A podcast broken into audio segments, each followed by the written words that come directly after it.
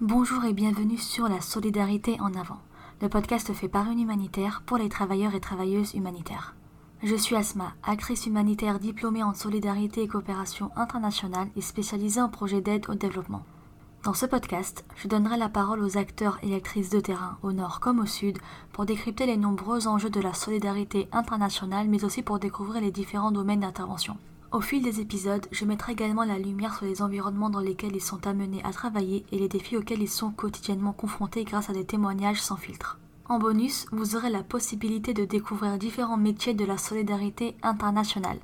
Au programme de ce podcast, découverte, partage de connaissances et retour d'expérience.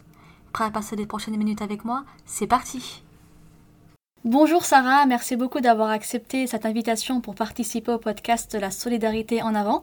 Mais avant d'aborder la thématique du jour, est-ce que tu pourrais te présenter et nous en dire un peu plus sur ton domaine d'expertise? Euh, ben, bonjour Asma, euh, merci, euh, merci pour ce temps d'échange. donc moi, donc Sarah Hassan, je travaille en tant que consultante eau et coopération internationale.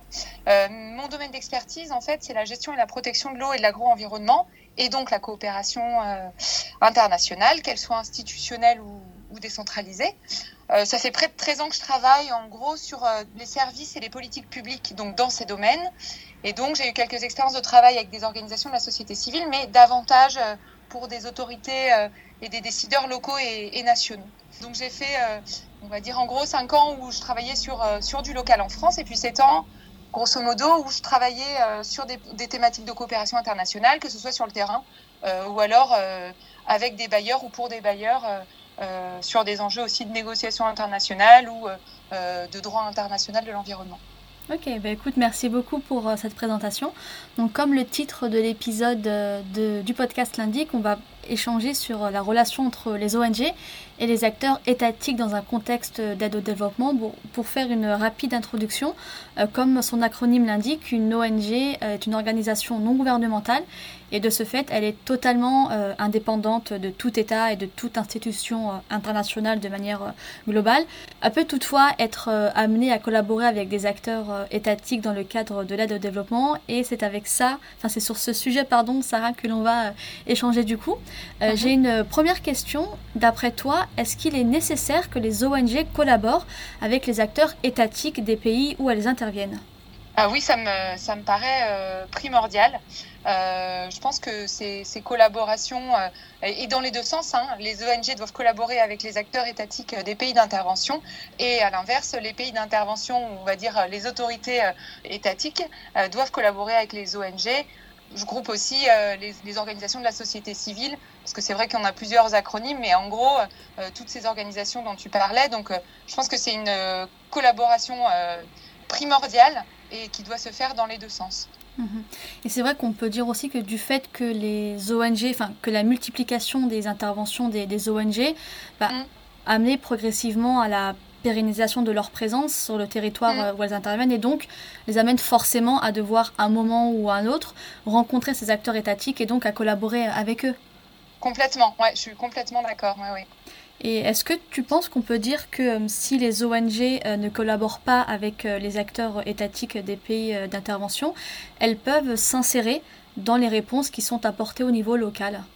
Alors tout dépend parce qu'on peut aussi distinguer quelque chose qui est, euh, on a les, autorités euh, centrales, étatiques, et puis on a les services que je vais appeler étatiques mais déconcentrés, qu'on va mhm. trouver localement, et puis après on va avoir les, organisations, euh, les autorités pardon, locales. Donc forcément elles vont pouvoir s'insérer, mais moins la collaboration se fera en amont d'un projet euh, ou en amont d'initiative, euh, plus celle-ci aura le risque de ne pas être pertinente ou sera mhm.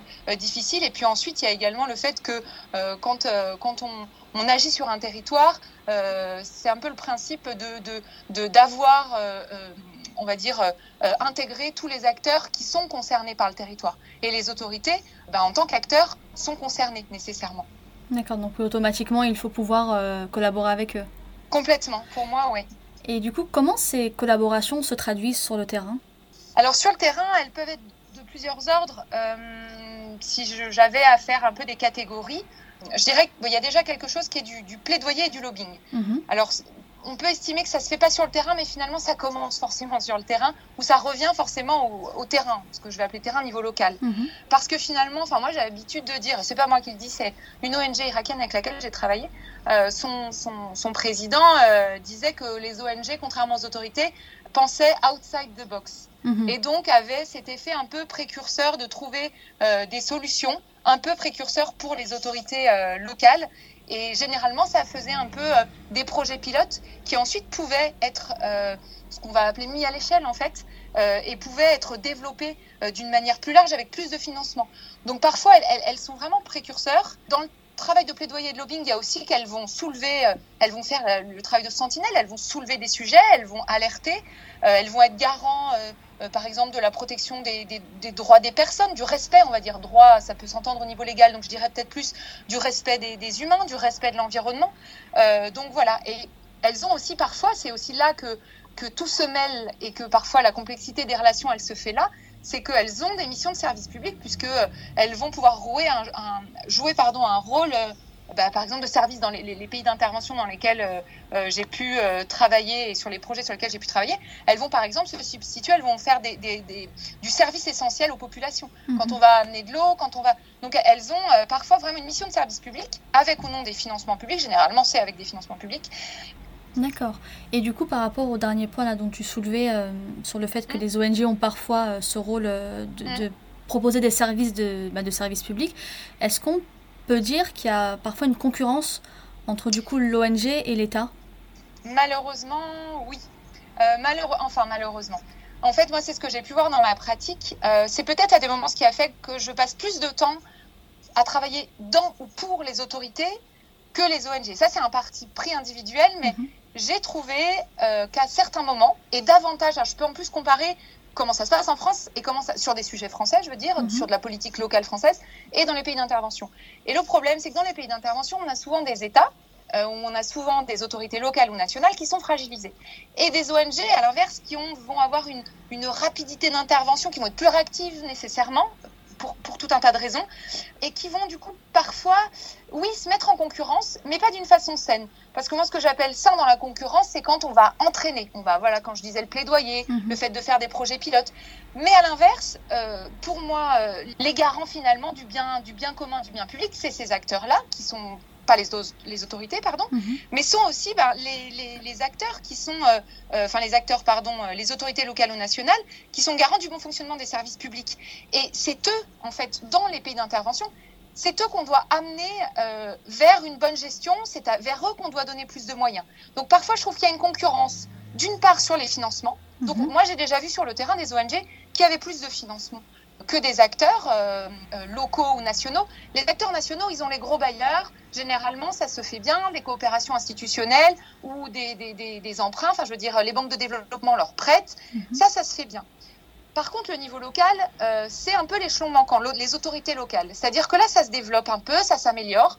Mais avant, enfin, j'ai pas envie de dire avant, mais finalement, ça évolue bien. Mais le risque, c'était un peu que soit on avait ben, des autorités locales qui n'avaient aucun moyen, et par contre des ONG, qu'elles soient françaises, internationales ou des ONG locales, mhm. mais qui vont avoir une force de frappe parce qu'elles ont des financements et elles, peuvent prétendre à des guichets de financement euh, plus importants, et puis ensuite derrière elles peuvent aller plus vite.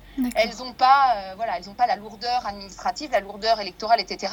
Et puis, alors parfois on m'a répondu ça, euh, oui, ok, mais elles, elles ne peuvent pas être forcément corrompues comme le sont ces États-là dans lesquels on intervient et comme le sont ces administrations et tout. Moi, je suis pas naïve, effectivement, il y a de la corruption, mais déjà, il peut y en avoir dans les ONG, ça, c'est mhm. un problème. Et puis en plus, de toute façon, la finalité de nos interventions, quand on est dans une ONG ou dans une organisation de la société civile, c'est aussi de permettre à l'instance publique de, de, garantir à tout le monde un service public. C'est mhm. pas de se substituer. Mais ça, c'est mon point de vue. D'accord. Ok, bah écoute, c'est un point de vue que je partage euh, totalement.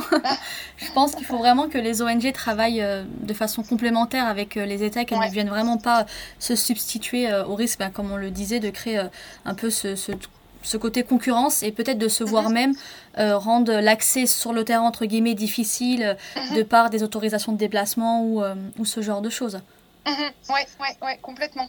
Et du coup, quels sont les risques pour une ONG de mettre euh, volontairement à l'écart les acteurs étatiques locaux? Ben, Moi, je dirais que le premier, c'est peut-être une question de, de crédibilité. C'est-à-dire qu'on ne peut pas dire à quelqu'un reconnaissez-moi, mais moi je ne vous reconnais pas. Donc ils peuvent être évincés ou ils Mhm. peuvent ne pas être reconnus par la société civile ou les autorités. Peut-être parfois ils vont dire non, nous on s'en fiche d'être reconnus ou non par les autorités locales, on est en dissidence, on s'en fiche. Mais la société civile, la population en fait, je devrais dire, Mhm. la population, euh, moi je pense que dans la crédibilité de ces acteurs, elle se fait aussi parce qu'on voit qu'il y a une cohérence et euh, qu'on est, euh, on est comment dire, on, on travaille de concert, on est complémentaires, comme tu le disais, où on travaille ensemble et on ne met pas à l'écart. C'est c'est ce type de concurrence. De toute façon, je trouve que ça leur, entre guillemets, retombe dessus. Au même titre qu'un un État qui évincerait une ONG, ça va lui retomber dessus, parce que, parce que tout le monde le sent, euh, ce, ce- ce côté-là. Après, euh, je dirais qu'il y a aussi, euh, euh, comment dire, le, le risque, ça peut euh, être aussi de, de, de, de plus avoir de financement. Mhm. Euh, donc là, on, là encore, hein, il y a des fondations. euh, les financements ne sont pas uniquement publics. Mais enfin, souvent, quand même, ça, ça donne une bonne crédibilité d'avoir euh, euh, un guichet public qui, qui, qui, qui estime que euh, votre action en tant qu'ONG ou qu'organisation de la société civile, elle, elle est bonne, elle est, elle est utile, elle est crédible, donc on vous finance. Donc on en revient un peu au côté euh, perdre un peu en crédibilité.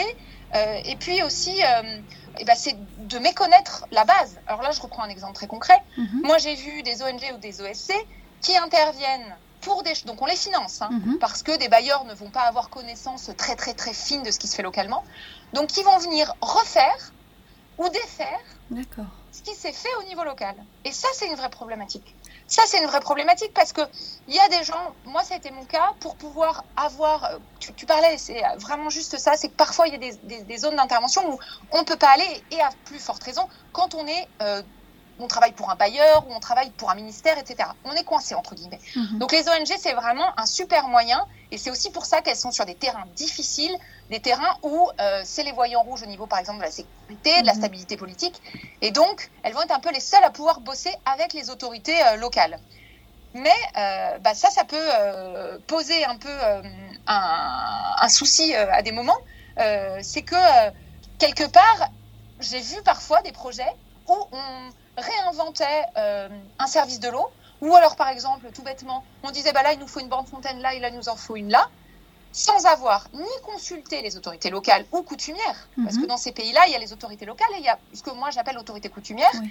et donc ne pas être, en fait c'est la population ou, ou les autorités, on a l'impression qu'en fait on revient refaire un éternel recommencement de ce que Mhm. eux, avec moins de moyens, ont essayé de faire.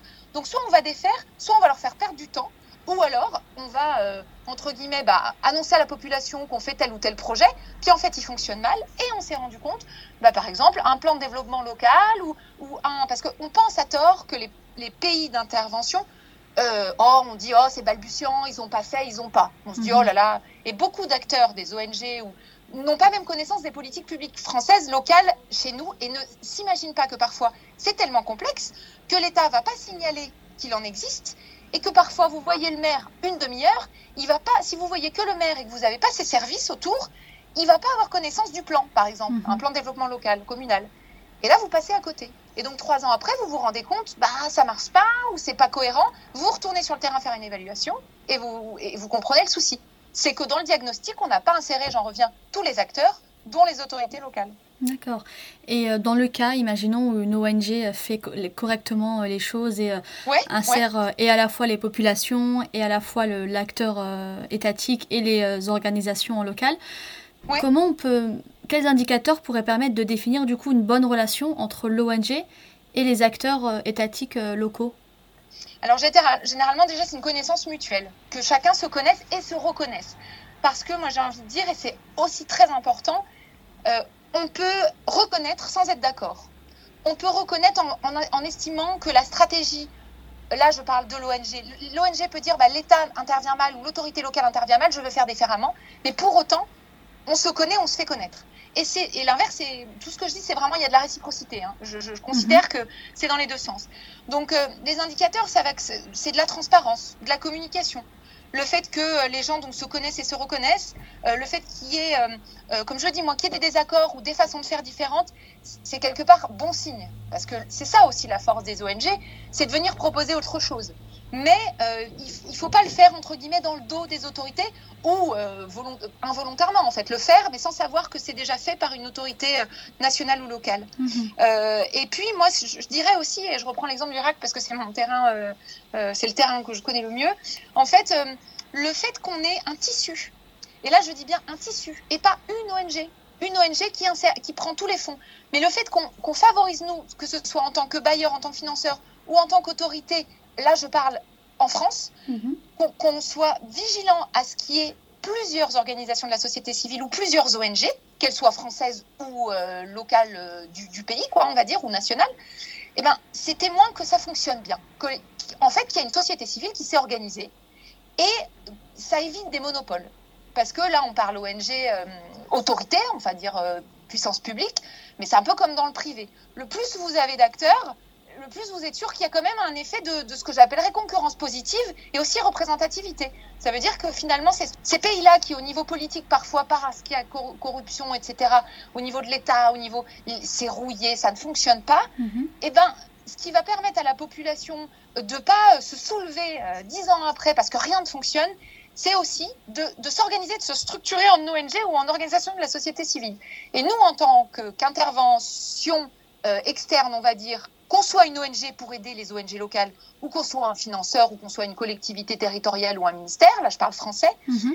eh ben, le fait de les appuyer dans leurs actions, ou le fait de travailler avec elles et de toutes les reconnaître, de pas, comme je disais, se satisfaire d'une semaine sur le terrain, de dire ah il n'y a qu'une ONG. Généralement, moi ce que j'ai vu, c'est que celle qu'on connaît et qui est tout le temps financée, en fait, il y a un mécanisme où elle est de plus en plus financée. Parce que c'est celle qui est la plus visible, qui a le plus de moyens pour communiquer, euh, qui est dans tous les, petits salons, qui a tous les. Et donc, malheureusement, on se retrouve avec des méga ONG hmm. ou des méga OSC, et puis un appauvrissement des organisations de la société civile qui seraient, elles, garantes bah, d'une d'une bonne écoute et d'une bonne euh, implication des citoyens. Ou des citoyens ou de la population, hein. D'accord. Du coup, en tant qu'actrice euh, de terrain, tu vois vraiment une euh, différence notable entre les cas où les ONG interviennent avec les acteurs étatiques, collaborent avec eux, et les cas où elles ne le font pas? oui, complètement, complètement, et ça peut aller même jusqu'à. je vais prendre les, les, les deux, comment dire, euh, les, deux problèmes qu'on peut rencontrer, c'est-à-dire elles vont, imaginons qu'elles fonctionnent trop avec l'État ou, ou d'une manière euh, pas assez indépendante. Euh, là, ça peut poser, comme je le disais, soit des problèmes parce que, que ce soit au niveau local ou national, une ONG peut aussi, sans qu'elle le sache, et surtout quand elle est, elle vient, elle n'est pas locale. Donc, par exemple, on va rester sur, on est français, on va rester sur français elle va être manipulée quelque part un peu politiquement. C'est-à-dire que moi j'appelle ça, elle fait le mandat de l'élu ou elle fait le mandat du ministre. Mhm. C'est-à-dire que par elle, elle va aller chercher, c'est souvent ça, hein, vous arrivez dans les pays, les ONG arrivent, elles, elles ont, comme je disais, plus de facilité, elles, elles, elles chercher des financements, elles sont réactives, etc. Et puis parfois, elles vont travailler de concert avec un homme politique, qui soit local ou national, un mhm. décideur, on va l'appeler un décideur, parce que politique, c'est un terme qui peut mélanger plein de choses. Un décideur. Et puis, bah, comme ils travaillent si bien ensemble, à des moments, en fait, cette personne et cette ONG, c'est là qu'on entre dans des, mécanismes de clientélisme, de corruption, des choses où il faut faire attention. Donc il mhm. faut faire attention en tant qu'ONG à ne pas se faire instrumentaliser et à ne pas, euh, par exemple, bah oui, alors cet acteur au départ il est sympa, ce décideur, il nous permet d'intervenir, on travaille vachement bien avec lui. Mhm. Et puis après on se rend compte que, euh, eh ben, il n'y a plus de, renouvellement politique. Et ça, moi je l'ai vu, euh, on va dire sur huit ans eh ben, il y a euh, un acteur public ou un, pardon, un décideur qui va rester en place parce que l'ONG avec qui il travaille fait un peu son mandat, va un peu le, lui permettre euh, de faire plein de choses et du coup la population va dire ah bah oui si on change d'élu il y aura plus tout ça. Ben ça c'est problématique. Parce que là on abîme euh, le fonctionnement démocratique, ou du moins démocratie c'est pareil, c'est un terme européen, mais on, abîme un peu la pluralité, le, fait que qu'il puisse y avoir des élections, que ça fonctionne,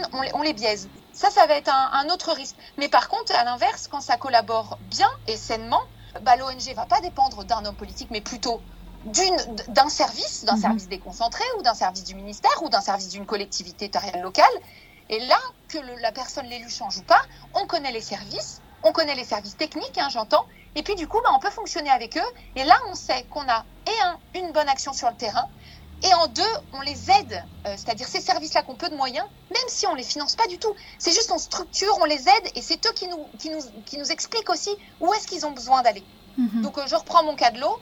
vous allez prendre les plans, je sais pas, un plan communal ou une stratégie de l'eau à l'échelle on va dire pas national, je prends un truc plus local, mais mhm. qui est euh, une déclinaison du national, donc euh, qui vient d'une autorité étatique, puis après on, demande, on fait de la déconcentration dans ces pays-là, bien sûr, et on, pousse.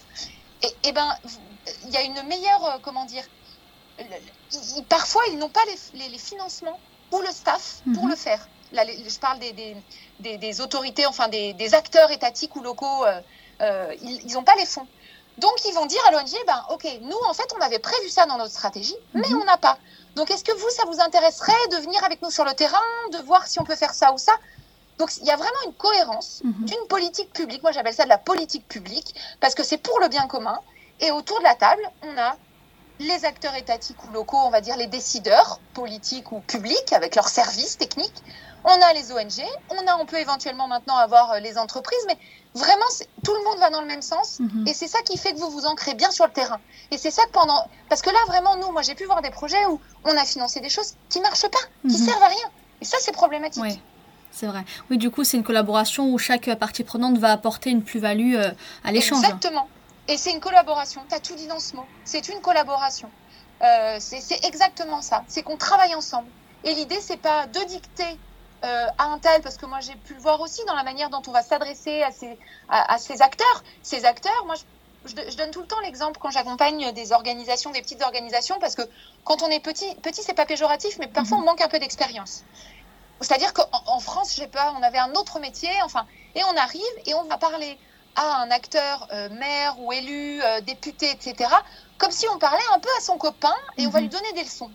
Ah, bah ça, moi, je suis pas d'accord. En France, on ne le ferait pas il faut qu'il y ait un espèce de respect de ces autorités euh, étatiques, de ces autorités euh, locales mhm. ou coutumières. Je les, mets avec, mais je, comprends. Enfin, il faut distinguer. Donc, cette puissance publique, on la respecte, on la reconnaît et on travaille avec elle et on collabore avec elle. Et à l'inverse, il ne faut pas qu'elle se serve de nous. Mhm. Donc, il faut garder la main sur son projet, savoir ce qu'on fait, travailler avec eux. Vraiment, c'est la base.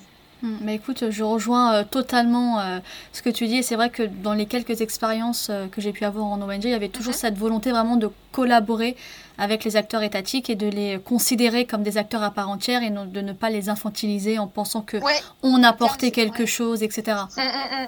Complètement, l'infantilisation, c'est complètement ça. Et puis du coup, des fois, ça reflète un peu on n'a pas envie qu'ils soient autonomes, on a envie de rester là pendant 15-20 ans. Mhm. Mais c'est pas le but. Le but pour moi, le développement, mais alors là je soulève une grande question pour moi, on finance le développement parce qu'on doit partir à un moment. Mhm. Il faut qu'on il faut qu'on fasse des choses qui permettent aux, États, aux autorités, à la population, parce que je suis bien d'accord que c'est malheureusement c'est là-bas c'est aussi les ONC, les ONG, mais locales, mhm. et eh ben de, de, de, mener leur développement et d'arriver à un développement. Mais on perd du temps par-delà, euh, comment dire, ou méconnaissance, ou des égaux personnels, parce qu'il y a un côté un peu entraînant. Hein. Mhm. Vous avez des acteurs, euh, euh, par exemple des ONG françaises, des gens qui n'avaient pas forcément énormément de responsabilités. Quand vous arrivez, euh, vous êtes un peu, moi, un peu le roi du pétrole. Vous arrivez sur le terrain, vous, vous pouvez avoir des fonds, vous n'avez pas du tout la même puissance, le même impact. Il, il faut un peu pas se se sentir, euh, se sentir au-dessus et, et, infantiliser, c'est exactement le mhm. terme. Ben, je, vraiment, je, je, ne peux rien ajouter, tu as tout dit euh, à ce niveau-là. du coup, en, début d'épisode, on, disait que bah, une ONG, c'est euh, bah, une organisation qui est indépendante. Et dans le cas où bah, elle collabore avec des acteurs étatiques, est-ce que ça peut représenter un risque pour son principe d'indépendance? Oui, oui, oui, ça peut présenter un risque. En fait, souvent, je le disais, ce qui est important aussi pour une ONG, et, encore plus quand elle est euh, nationale ou locale, du moins pas euh, étrangère, mais c'est valable aussi pour les, ONG étrangères, c'est qu'il y a un, côté un peu dissident, un côté sentinelle, un côté temps d'avance. On va pas toujours être d'accord. Mhm. Et c'est ça qui fait euh, la force de l'action. C'est quand il y a, on met dans un grand pot des, des, des, plein de couleurs et qu'on doit faire, on doit arriver à un mélange de couleurs si tout prend la même saveur et la même couleur, c'est pas, c'est pas, je trouve, c'est pas le but. Mhm. Donc parfois, oui, il y a un risque quand on, perd un peu en indépendance, c'est de plus pouvoir. On n'ose plus. On se dit on va perdre ce financement. Ou donc là, là, on a un problème. Quand c'est, euh, euh, on, est trop dans euh, finalement, il y a un peu une, une dépendance ou financière, je dis, ou alors quand on sait qu'on a un laisser passer par la commune ou parce que c'est pas que financier on se dit bon, on va, on va un peu les ménager. Donc, faut faire attention. Faut quand même garder son regard extérieur et puis, comme je disais tout à l'heure, pas se faire instrumentaliser par, euh, par un homme, un décideur politique qui a un mandat à faire ou quoi que ce soit. Faut vraiment rester indépendant. Et euh, oui, il y a un risque. Et puis, je dirais aussi que il y a un peu, mais ça, moi, je trouve que ça évolue aussi. Euh, il y a une troisième forme. Moi, c'est un peu celle que je défends. c'est, enfin, que je défends on va dire que chacun trouve l'environnement dans lequel il aime évoluer. Mhm. Et moi, celui où j'ai adoré évoluer, surtout dans les contextes compliqués dans lesquels je suis intervenue, euh, c'est aussi du, de l'entrepreneuriat social. Mhm. Et ça, ça se développe. Et pourquoi? Parce que, bon, moi j'étais un peu vieille école, on a le privé, euh, c'est mal, pardon de le dire comme ça, mais moi, je, voilà, j'ai bossé dans le public, j'ai toujours voulu bosser dans le public, donc on a le privé, c'est mal, mais du coup, on a les militants, ceux qui agissent vite et bien et fort et tout ça, les, les ONG et les OSC, les organisations de la société civile. Et donc, euh, ces deux-là, enfin, pour moi, euh, c'était un peu avant, il y avait que ces deux choix-là. Et bien maintenant, on a plein d'autres formats hybrides. On a mhm. plein, plein, plein d'autres formats, mais ils sont encore méconnus. Alors, au niveau des bailleurs, des gros bailleurs français, suisses, etc., Banque mondiale, on essaye de pousser ces initiatives. Où on va, par exemple, faire la gestion de l'eau avec du micro-entrepreneuriat social. Euh, on, va, on va réinventer. En fait, pour moi, c'est quoi la finalité? C'est de se dire, on a beau euh, être, euh, comment dire, une ONG ou une... On doit garder une forme d'indépendance. Parce qu'on peut alors ne pas faire de l'entrepreneuriat, mais il faut qu'on trouve une forme d'indépendance. Et quand on est complètement dépendant pardon, de la puissance publique financièrement, mhm. des fois c'est compliqué. Alors je dis pas qu'il faut pas l'être et qu'il faut plus de ces acteurs-là, parce qu'ils sont essentiels, mais il faut aussi un peu euh, bah, cette nouvelle forme de l'entrepreneuriat social et des gens qui ont un peu une indépendance parce que, et moi je l'ai vécu à mon échelle, parce qu'en fait on peut financer des actions ou on peut faire, faire payer des services qui nous permettent à côté de ça d'avoir une, une, parole libre. Mhm. Et dans ces cas-là, on pourrait être un peu dissident à des moments. Donc voilà, moi c'est un format hybride que j'ai trouvé, mais ce que je trouve intéressant, c'est de se dire que c'est pas blanc ou noir et qu'effectivement il y a des risques et qu'il faut garder son indépendance et être bien vigilant pour ça. Ok, ben écoute, merci beaucoup pour, euh, pour ces précisions et merci d'avoir apporté euh, bah, tous ces détails sur bah, la relation que les ONG entretiennent avec euh, les États dans lesquels ils interviennent. Eh ben, je te remercie, c'était intéressant cet échange et je pense qu'on on a partagé pas mal de choses et de points de vue parfois communs, donc merci à toi. Merci à vous d'avoir écouté ce podcast jusqu'au bout. S'il vous a plu, Rendez-vous sur les différentes plateformes d'écoute ainsi que sur le site Booster Solidaire pour en découvrir d'autres et n'hésitez pas à me soutenir en laissant 5 étoiles. Retrouvez l'ensemble des notes de ce podcast sous forme d'articles sur le site Booster Solidaire. Pour aller plus loin, si vous souhaitez en savoir plus sur l'invité de cet épisode, n'hésitez pas à consulter les liens mis en avant dans l'article. On se donne rendez-vous au prochain épisode. Belle journée à vous, où que vous soyez.